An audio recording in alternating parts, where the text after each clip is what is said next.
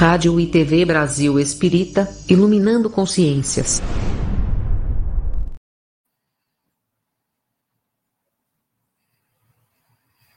Queridos irmãos, uma grande noite de muito embelezamento espiritual, onde nossas almas vão dançar ao ritmo da doutrina espírita.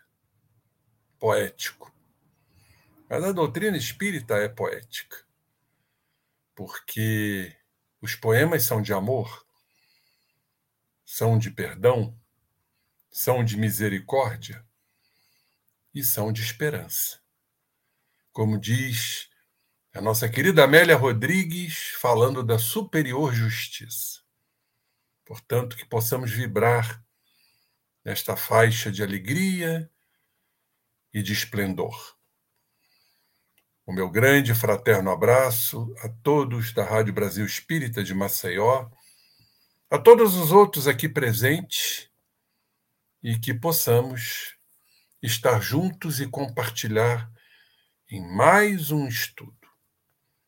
Mas, como de hábito, vamos orar, vamos agradecer ao Divino Pai, vamos agradecer a Jesus, nosso Mestre, amado, querido, governador planetário, dirigente de nossas almas, para que nós possamos avançar no caminho moral, no caminho intelectual também. Então pedimos com todo fervor a Jesus, a equipe espiritual aqui presente, para que o direcionamento de hoje atinja todos os companheiros afeitos e não afeitos à doutrina espírita. Porque a mensagem ela precisa chegar aos corações. Alguns corações ainda endurecidos, empedernidos, mas que sentirão a vibração, a pulsação, para que esses corações se abram, abram suas janelas, fenestrem suas janelas às mensagens superiores. E hoje, então, vamos agradecer a Jesus e dar início ao nosso tema de hoje, mais um capítulo da Revista Espírita de 1858. E hoje vamos falar, é o segundo artigo daquela incrível criatura, médium ostensivo, que nos trouxe tantas explicações à luz da doutrina espírita, por ser um médium primordialmente de efeitos físicos, o senhor Home. Ostensivo. Sabemos que esses médios encarnaram primordialmente neste período, nos primórdios da doutrina espírita. Porque era necessário que tudo isso acontecesse. Os seres precisavam serem abalados nas suas estruturas psíquicas racionais para abertura. Hoje não temos tantos médiums de efeitos físicos. Temos sim, mas em menor número, creio eu. Porque nós estamos numa outra linguagem, uma linguagem mais cognitiva, mais racional, mais interpretativa. E não precisamos tanto dos efeitos físicos para nos convencer. Nos convencemos pela própria estruturação esquelética da doutrina espírita, principalmente a doutrina voltada à ciência, a, a ciência espírita, nos trazendo as fundamentações que nos leva a uma convicção, a uma certeza do que está sendo estudado. Então, sem mais delongas, vamos trazer aqui o senhor Home, o segundo artigo que está lá na Revista Espírita de 1858, para aqueles que queiram pesquisar, é o segundo, o segundo artigo, está nas páginas de 88 a 91 da Revista Espírita de 1858, do Instituto de Difusão Espírita, lá de São Paulo. Então, Kardec começa a nos informar o seguinte: que o senhor Home, cujo nome era Daniel Douglas, né, mais conhecido como o senhor Home, assim como dissemos, porque já houve um primeiro artigo, é um médium do gênero daqueles sob a influência dos quais se produzem especialmente fenômenos físicos, ou seja, um médium de efeitos físicos, um médium doador daquele fluido animalizado, elétrico, que conhecemos também com o nome de ectoplasma ou fluido vital. Mas sem excluir, por isso, as manifestações inteligentes. Ele era um médium completo com mais predominância dos fenômenos físicos, dos efeitos físicos. Embora psicofonava, psicografava, então seu Home era uma criatura realmente talhada para essa fenomenologia. Nasceu com esta peculiaridade.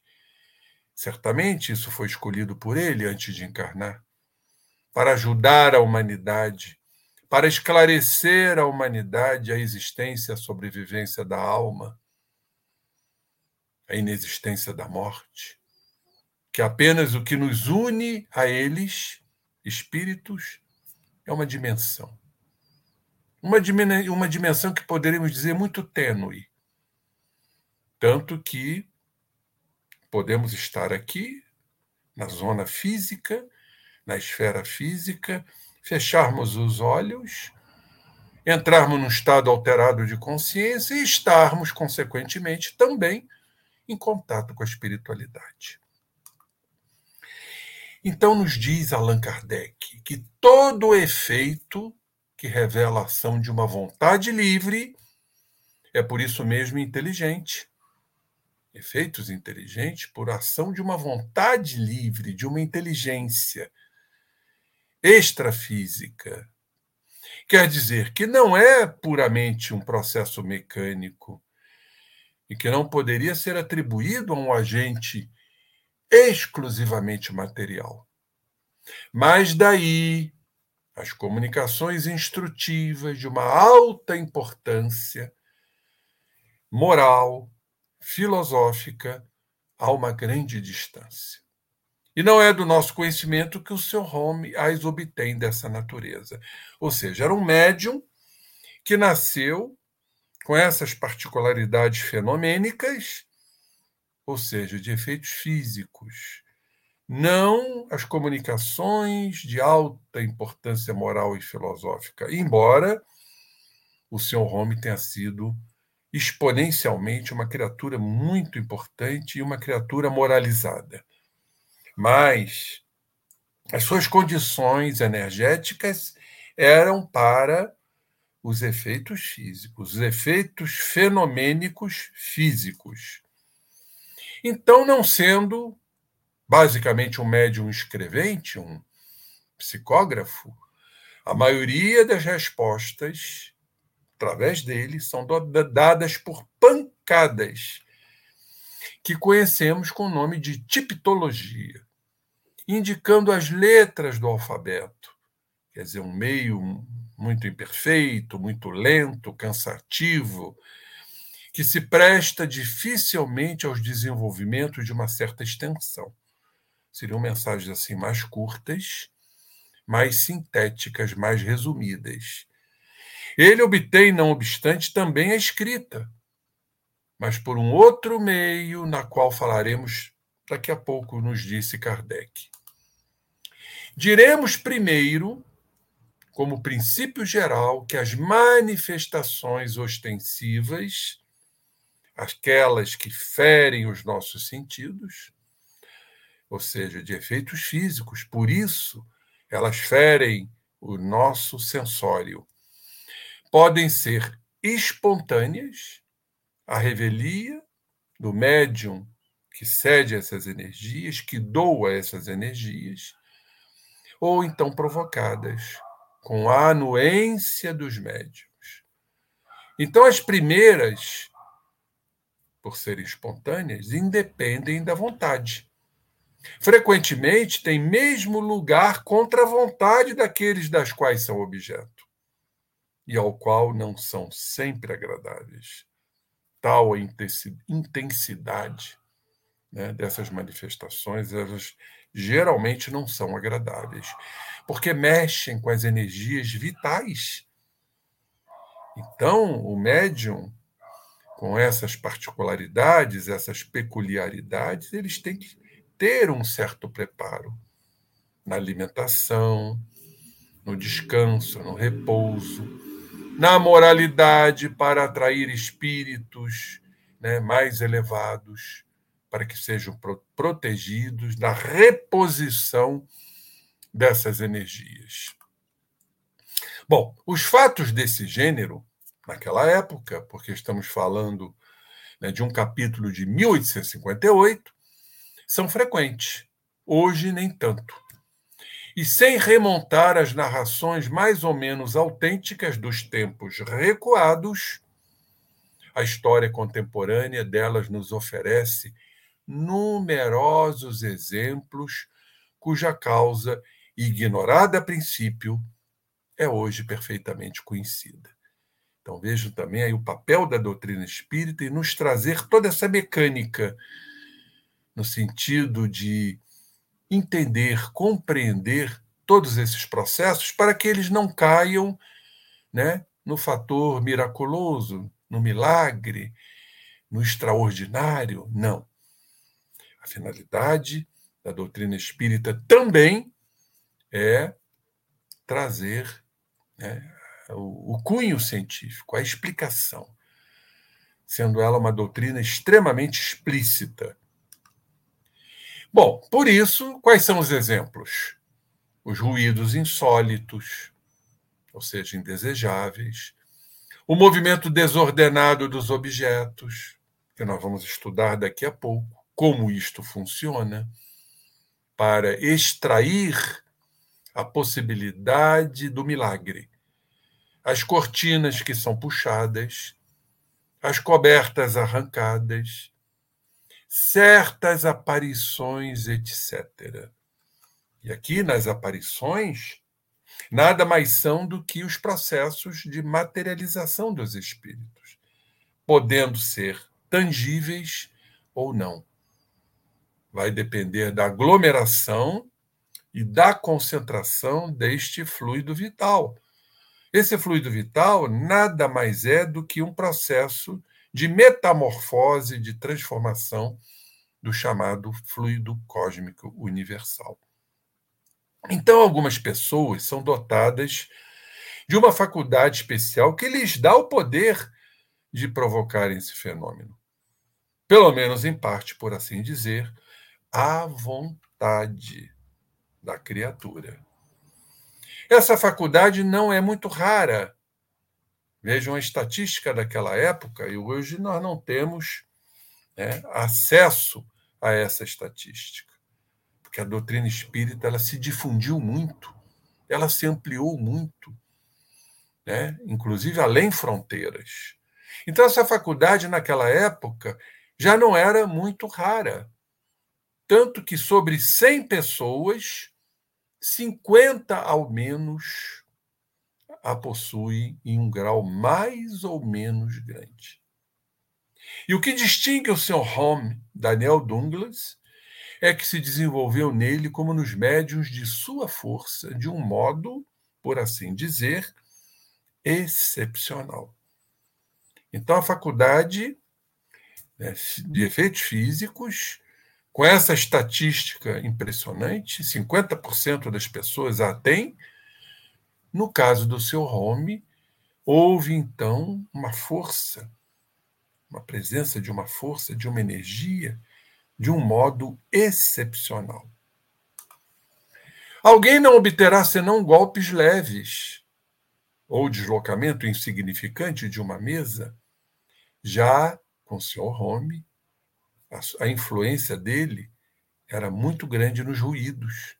Os mais retumbantes se fazem ouvir. E o mobiliário de um quarto pode ser revirado. Já pensaram que coisa? Os móveis todos revirados, uns sobre os outros. Realmente, para um leigo, realmente geraria e gerou uma grande impressão. Isso tudo para comprovar de que isso não é um milagre. Esses efeitos físicos são é, muito plausíveis e inteligíveis sob a ótica da doutrina espírita. Por estranhos que sejam esses fenômenos, o entusiasmo de alguns admiradores muito zelosos geralmente encontra meios de amplificá-los com fatos de pura invenção, as invencionices. Isso é típico do ser humano, né? Supervalorizar, superdimensionar, agigantar o processo, para que eles sejam mais atrativos, mais atraentes. Mas tem os detratores, que não ficam inativos nessa história.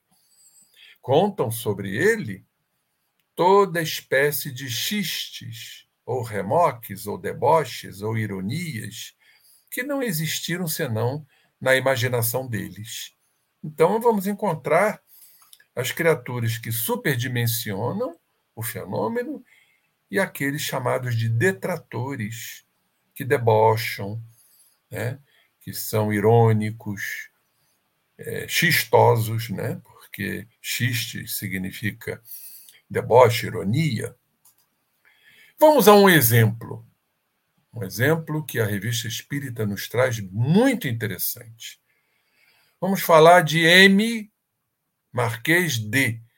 Era muito comum, repito, né, Kardec preservar as criaturas, embora então a primeira letra reticências. E no caso era um Marquês D também reticências, para não ser é, para não ser visualizado, para não ser é, atingido né? né?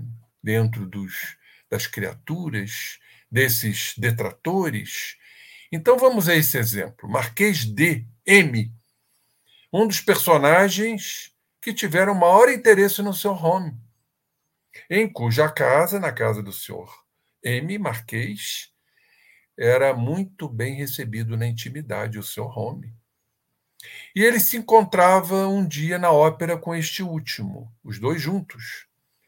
Só que na orquestra estava um senhor P, reticências, que era um dos nossos assinantes da revista, né? que os conhecia pessoalmente, tanto um quanto o outro, tanto o Marquês quanto o senhor Home. Mas tinha um vizinho que entabulava conversação com ele, e essa conversação cai sobre o senhor Home. Olha o que o vizinho diz. Acreditarias, disse ele, que esse pretenso feiticeiro, esse charlatão, encontrou meios de se introduzir na casa do Marquês D. Mas seus artifícios foram descobertos e foi posto na rua a pontapés como um vil intrigante. É, a gente fica impressionado quais acusações vis, ignóbeis, né? por conta da, da mente humana. Nós conhecemos muito bem isto no âmbito da psicologia. A acusação, o julgamento, é, geralmente é a projeção da imagem da criatura que não a sustenta, por ser incômodo, desfavorável, atingindo o orgulho, o ego, e aí então projeta no outro. Tem que se encontrar um bode expiatório. Tem que se encontrar um culpado, quando, em verdade, essa culpa está na própria criatura que projeta. Então, por isso, Jesus disse: Na medida que tu julgares, tu serás julgado. É? Não atire a primeira, atire a primeira pedra aquele que não tiver pecado. Jesus foi um grande sábio. Essa é a grande realidade. Então vejam uma criatura, né, na sua invenção, ardiloso para tentar é, humilhar o senhor Home. Mas aí entra o senhor de P da orquestra. Estás bem seguro. E conheceis M, o Marquês de? E o vizinho respondeu: Certamente, responde o interlocutor. Nesse caso, disse o senhor DP da orquestra, olhai bem naquele camarote. Dê uma olhada. E podereis vê-lo, o Marquês, em companhia do próprio senhor Home, ao qual não tem o ar de dar pontapés. Nesse momento, o azarado narrador, não julgando a ocasião favorável, ficou envergonhado, obviamente, com a sua acusação infeliz. Para continuar a conversa, o que ele fez? Tomou seu chapéu e não reapareceu mais. Pode-se julgar por aí o valor de certas afirmativas. Isso é muito importante para todos nós, né? Que o que a gente mais vê são acusações infundadas, vis, humilhantes, são os detratores, em linhas gerais, que projetam suas imagens no outro, acusando o outro. Por isso que Jesus disse: hipócrita, é, antes de analisar o cisco do olho do vizinho, preocupai-vos com a sua trave. Bela lição né, psicológica, bela lição para que as criaturas passem a se analisar, a se ver para o processo de transformação, pois esse é o nosso objetivo. Como está lá no livro dos Espíritos, qual o objetivo da encarnação? Chegarmos à perfeição. Como sermos perfeitos fazendo acusações sem fundamento? Ou porque ouvimos, ou porque criamos. Seguramente, nos fala Kardec, se certos fatos espalhados pela malevolência fossem reais, ter-lhe-iam fechado mais de uma porta ao seu home. Mas como as casas mais honradas sempre lhe estiveram abertas, disso se deve concluir que ele sempre, o senhor Home, e por toda parte, se conduziu como um homem altamente distinto. Aliás, basta ter falado algumas vezes com o Sr. Home para ver que, com a sua timidez e a simplicidade do seu caráter, seria o mais desajeitado de todos os intrigantes. Insistimos nesse ponto pela moralidade da causa voltemos às suas manifestações. Então vamos ver as manifestações do seu home. Lembrando que Kardec coloca aqui o seu home com a sua timidez.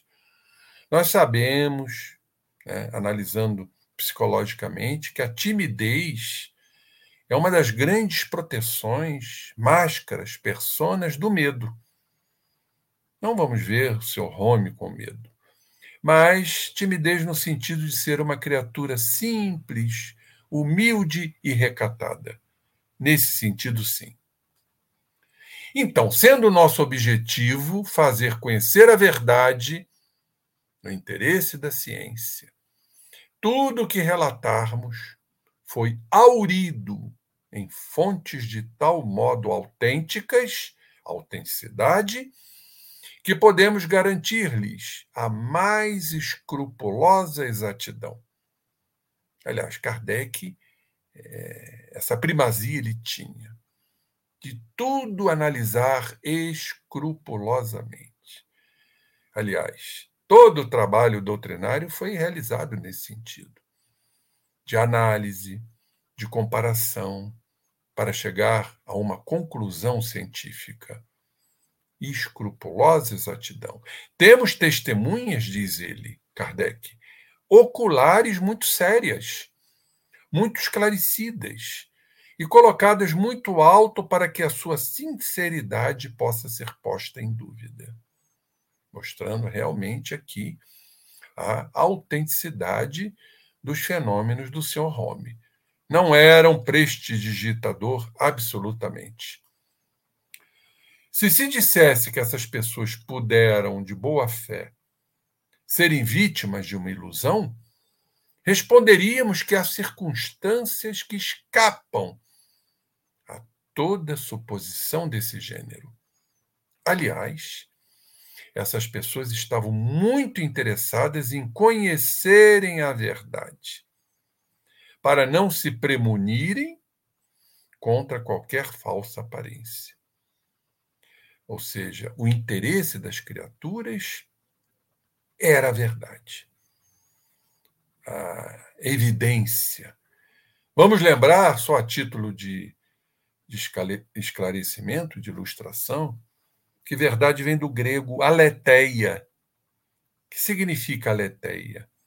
Literalmente, sair do leté, que é da letargia. Ou seja, Conhecer a verdade é sair da letargia, é o despertar da consciência, é a vigilância para analisarmos a verdade. A verdade, por exemplo, que nos pertence, para atingirmos um dia, pela evolução, a verdade absoluta.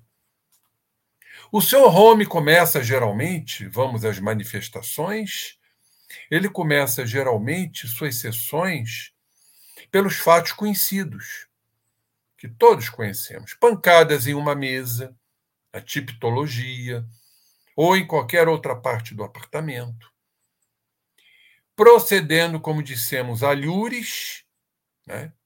Vem em seguida o movimento da mesa, aí já vem a movimentação dos objetos. Primeiro as pancadas, depois os movimentos, que se opera primeiro pela imposição das mãos, só dele ou de várias pessoas reunidas.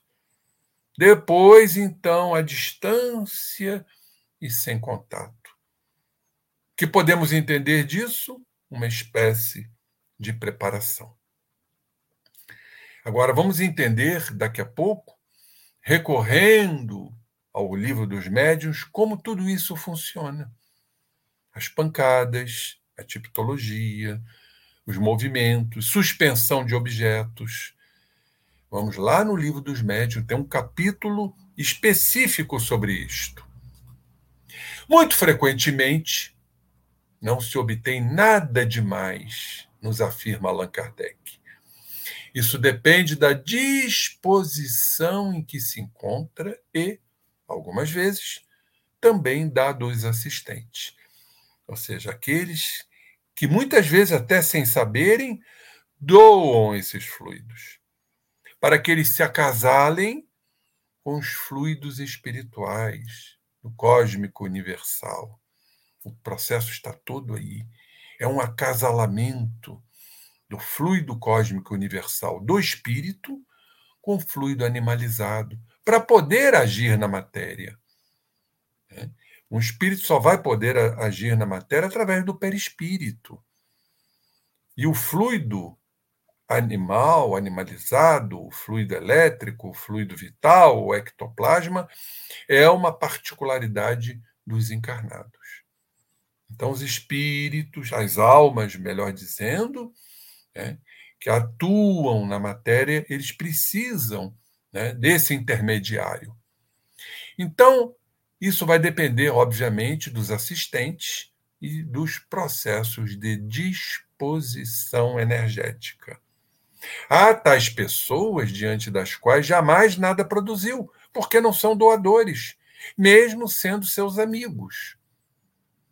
Não nos estenderemos sobre esses fenômenos, afirma Kardec, hoje tão conhecidos, naquela época, 1858 e que não se distingue senão pela sua rapidez e a sua energia. Tudo é energia. Frequentemente, após várias oscilações e balanços, a mesa se destaca do solo. Agora é um processo além de oscilações, de balanços, de pancadas, vai haver, provavelmente, uma concentração maior energética, de fluido vital, uma aglomeração, uma condensação, e a mesa então se eleva. Fica mais leve que a lei da gravidade. Como isto funciona?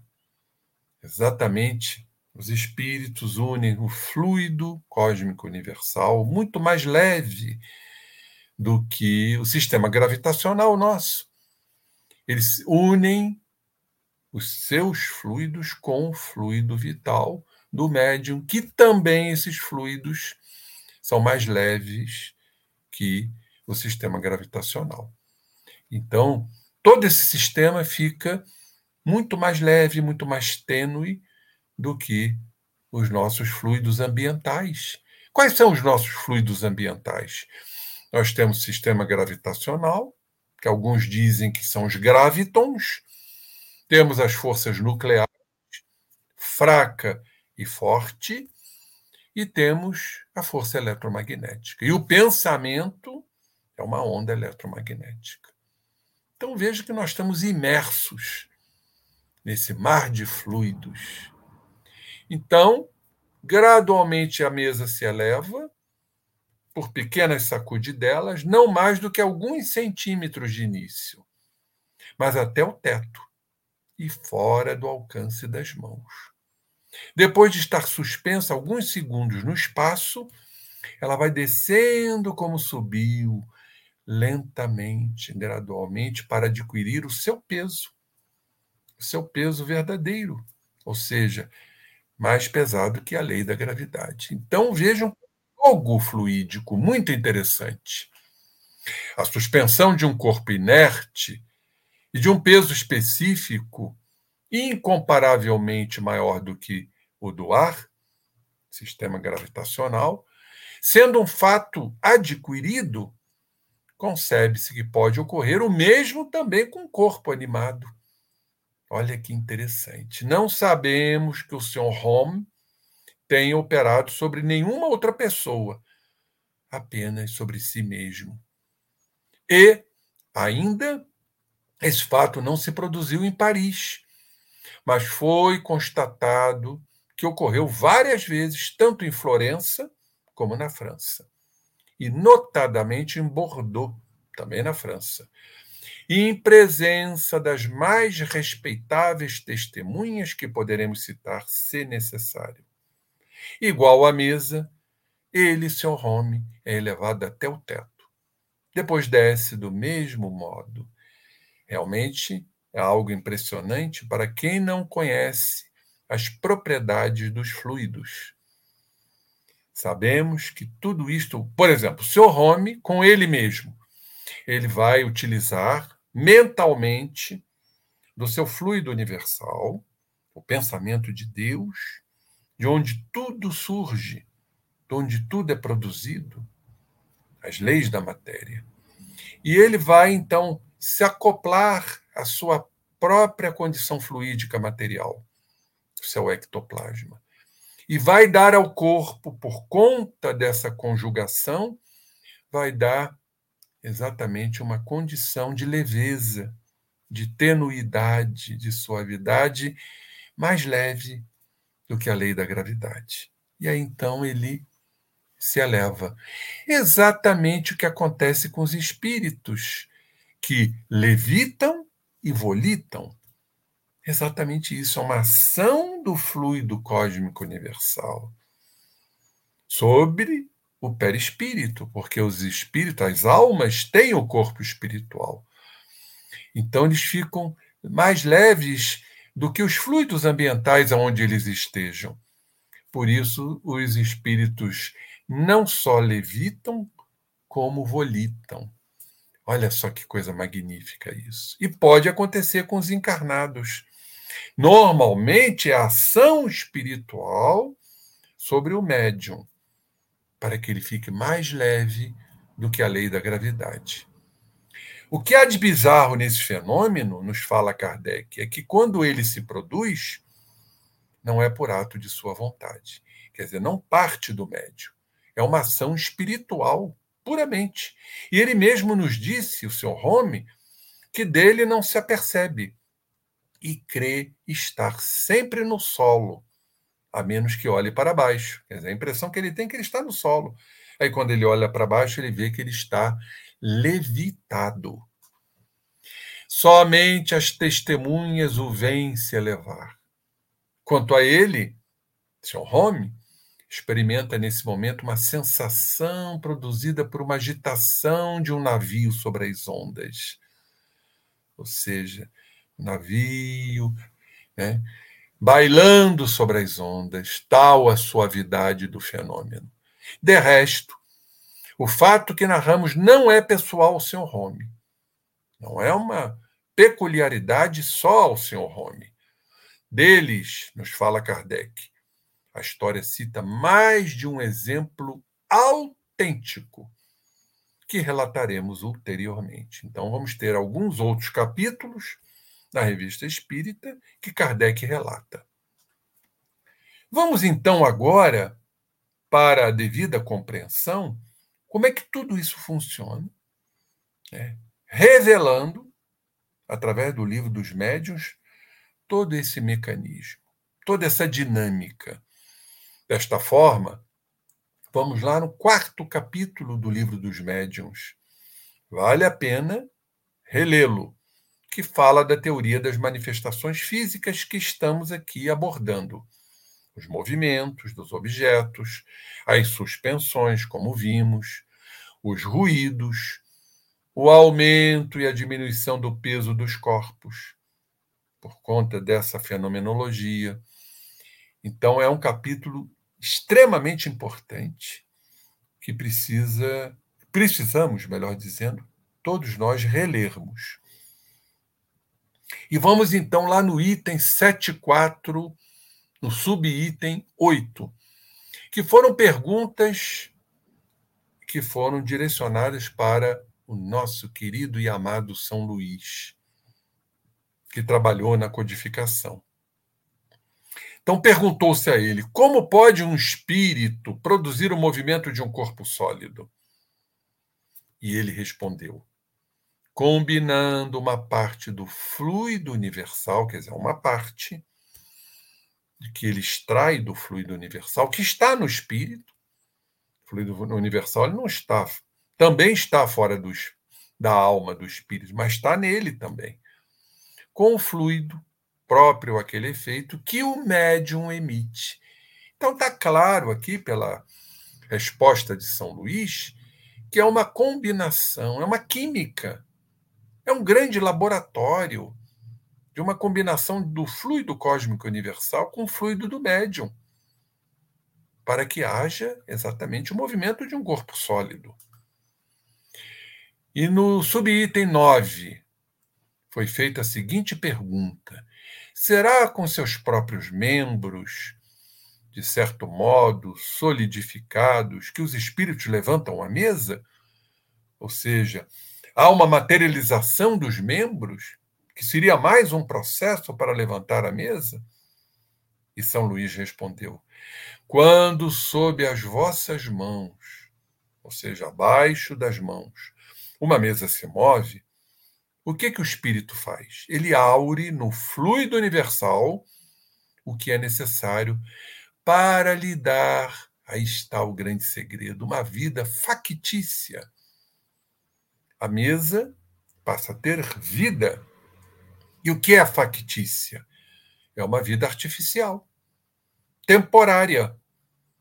Aí vamos compreender toda essa fenomenologia de efeitos físicos. Então, preparada a mesa, o espírito atrai e move sob a influência do fluido que de si mesmo desprende após essa união. Por efeito de quê? Da vontade. Ou seja, é um processo mental, da vontade, do querer, e não uma solidificação de um membro para levantar a mesa. Um processo de materialização. E aqui então São Luís complementa essa, essa questão, a questão 9, o subitem 9, dizendo o seguinte: em virtude da sua natureza etérea, ou seja, sutil, quintessenciada, o espírito propriamente dito não pode atuar sobre a matéria grosseira. Por termos, então, fatores distintos, matéria densa e matéria muito quintessenciada, que é o espírito, que é a alma com seu corpo espiritual, que acompanha a própria evolução do espírito. Então, ele não atua sobre a matéria grosseira sem um intermediário, isto é, sem o elemento que o liga à matéria é o perispírito. E o feixe perispirítico mais próximo à matéria, mas mais menos denso do que a matéria, é o fluido vital, que dá vida à matéria. Sem fluido vital, nós não temos vida. Então, é esse fluido vital que vai dar vida a quaisquer matérias, mesmo uma vida factícia, artificial, temporária. Olha que beleza quando se compreende a doutrina. Esse elemento que constitui o que chamais perispírito vos faculta, nos diz São Luís, a chave de todos os fenômenos espíritas de quê? De ordem material. Que coisa linda isto. No subitem 13, uma outra pergunta foi direcionada a São Luís. Se compreendemos bem o que disseste, o princípio vital reside no fluido universal, claro. Tudo são transformações, metamorfoses do fluido cósmico universal, inclusive o nosso corpo. O espírito então tira desse fluido o envoltório semimaterial, que constitui o seu perispírito, e ainda por meio deste fluido que ele atua sobre a matéria inerte, é assim? Claro que aqui é, sabemos que o fluido vital, que são transformações do fluido universal, chamado hoje de ectoplasma também, termo criado por Charles Richer, mas naquela época ainda não se utilizava esse termo. Daí o termo mais genérico, que é o perispírito. É assim que funciona? Olhem o que São Luís respondeu. É. Quer dizer, ele empresta à matéria uma espécie de vida factícia, como falamos. A matéria, então, inerte, se anima de uma vida animal, ou seja, passa a ter vida artificial, factícia, temporária. A mesa que se move debaixo das vossas mãos, ela vive como animal, porque passa a ter vida. Obedece por si mesma a quê? Ao ser, ao ser inteligente que manipula essa comunhão de fluidos, essa união. Não é este quem a impele, como faz o homem com o fardo. Quando então ela se eleva, estamos falando da mesa, não é o espírito quem a levanta, com esforço do seu braço, que seria o braço materializado. Claro que seria possível, mas não é assim que funciona. É a própria mesa que convida, animada, ela vai obedecer à impulsão que lhe dá o Espírito atuando sobre ela. Que maravilha! E na questão 14, muito interessante, que papel desempenha o médium nesse fenômeno? E São Luís respondeu: Já eu disse que o fluido próprio do médium se combina com o fluido universal que o espírito acumula, ou seja, satura é um processo de saturação. É necessária a união desses dois fluidos. Sem isto, não ocorre o fenômeno. Isto é, do fluido animalizado, do fluido vital, do ectoplasma e o fluido universal, para dar vida à mesa, que vai ser dirigida pela vontade, pela inteligência do espírito. Mas nota bem que essa vida, isso é muito importante, é apenas momentânea que ela se extingue com a ação. E às vezes, antes que esta termine, essa ação, logo que há uma redução na quantidade desse fluido, esse fluido deixa de ser bastante para a animar. E o objeto, então, perde a vida factícia, a vida artificial. E pode o espírito, subitem 15, atuar sem o concurso de um médium? Pode atuar à revelia do médium, porque ele precisa do fluido animalizado do médium. E o médium pode doar isso espontaneamente, sem saber, ou seja, à revelia. Quer isto dizer que muitas pessoas, sem que o suspeitem, servem de auxiliares aos espíritos. Delas aurem os espíritos como de uma fonte, essa fonte está no médium, esse fluido, o fluido animalizado de que necessitem, para a combinação química, dando a vida a um determinado objeto. Assim é que o concurso de um médium, tal como o entendeis, nem sempre é preciso. O que se verifica principalmente em quê? Como já falamos anteriormente, nos fenômenos espontâneos, não são os provocados. E na questão 20, ou melhor, subitem 20, as pessoas qualificadas de elétricas, seja, repletas de energias, podem ser consideradas médiums? São médiums. Essas pessoas, são poucas, isso é raro, tiram de si mesmas o fluido necessário à produção do fenômeno. Ou seja, do seu fluido universal, combinando com seu próprio fluido animalizado. E por isso podem operar sem um concurso de outros espíritos.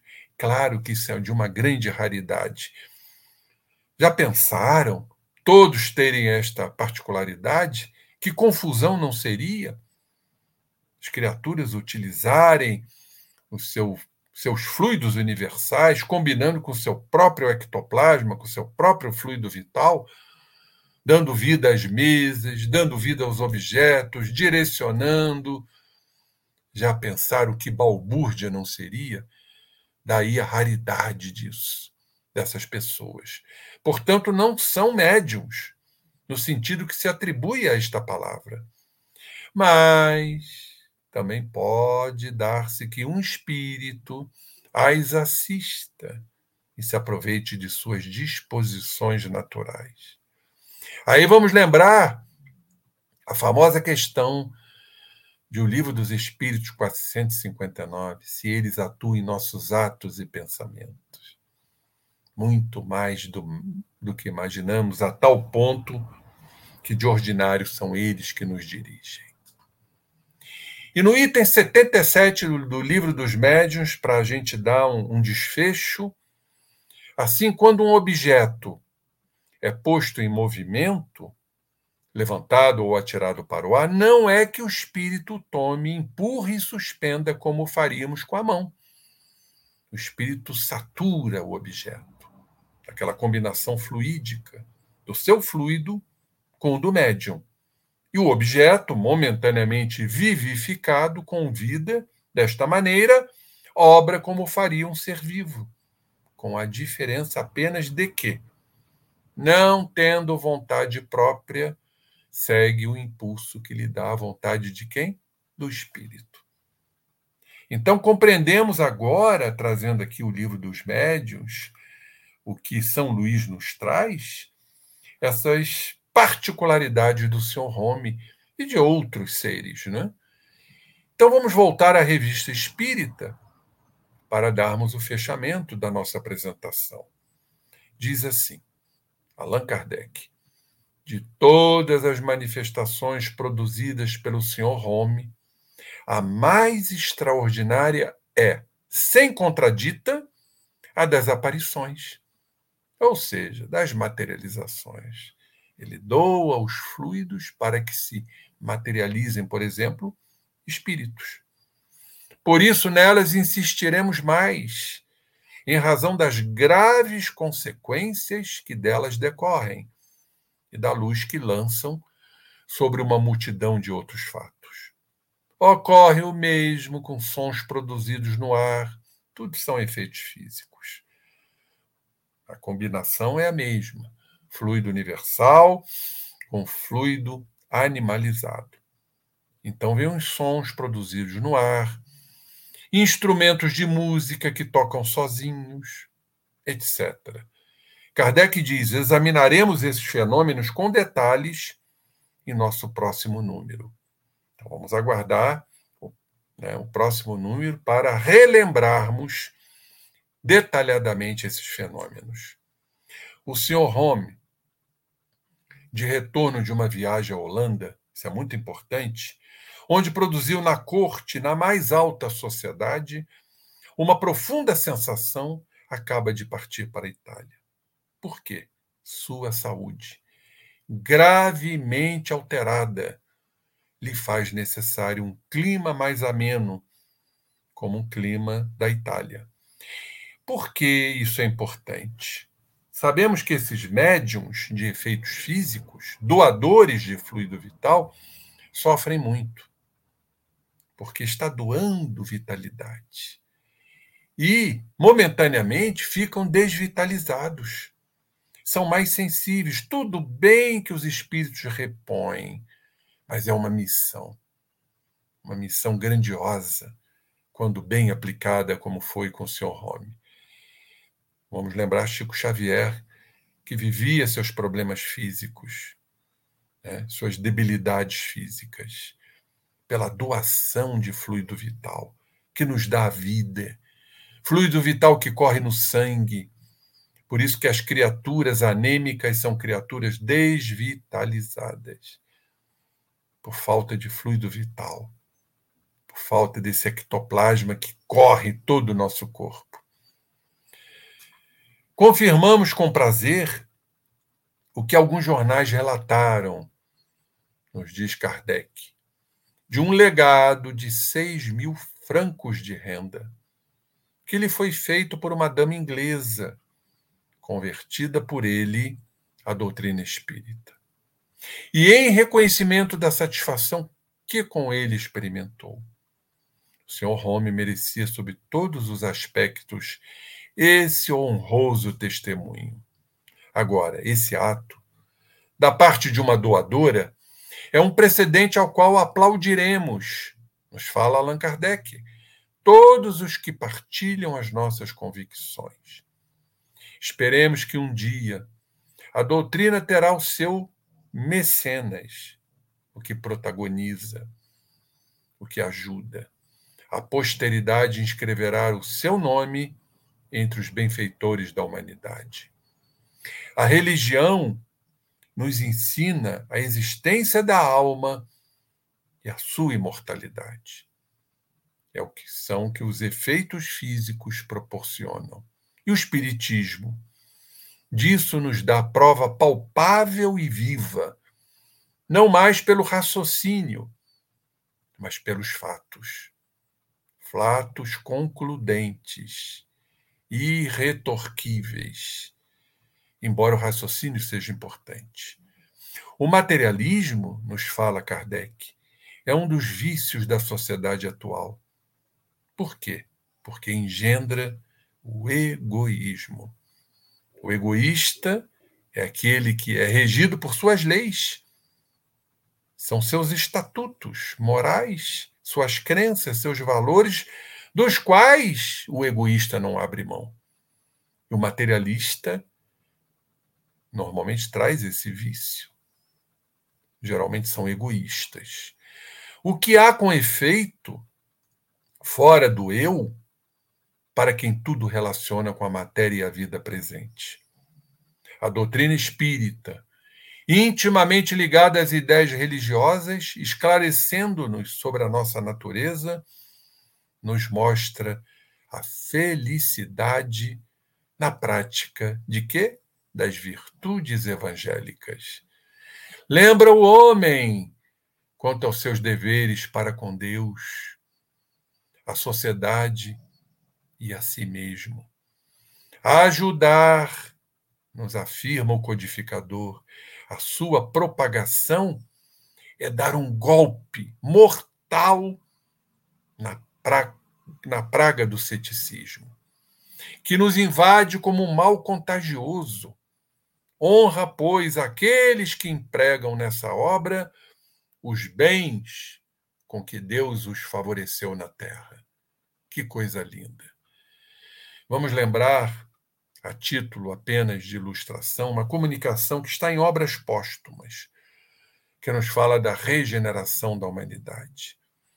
E ali um espírito que se manifesta diz que os dois grandes óbices, os dois grandes obstáculos no processo de regeneração, essa transição, seriam a incredulidade ou o ceticismo, que é típico dos materialistas, e os preconceitos. Nós poderíamos colocar aí, pedindo desculpas à espiritualidade, a esse espírito, a ignorância também. Então é uma união extremamente forte, a incredulidade, que é o ceticismo, o preconceito e a ignorância. Serão os óbices nessa regeneração que ora acontece.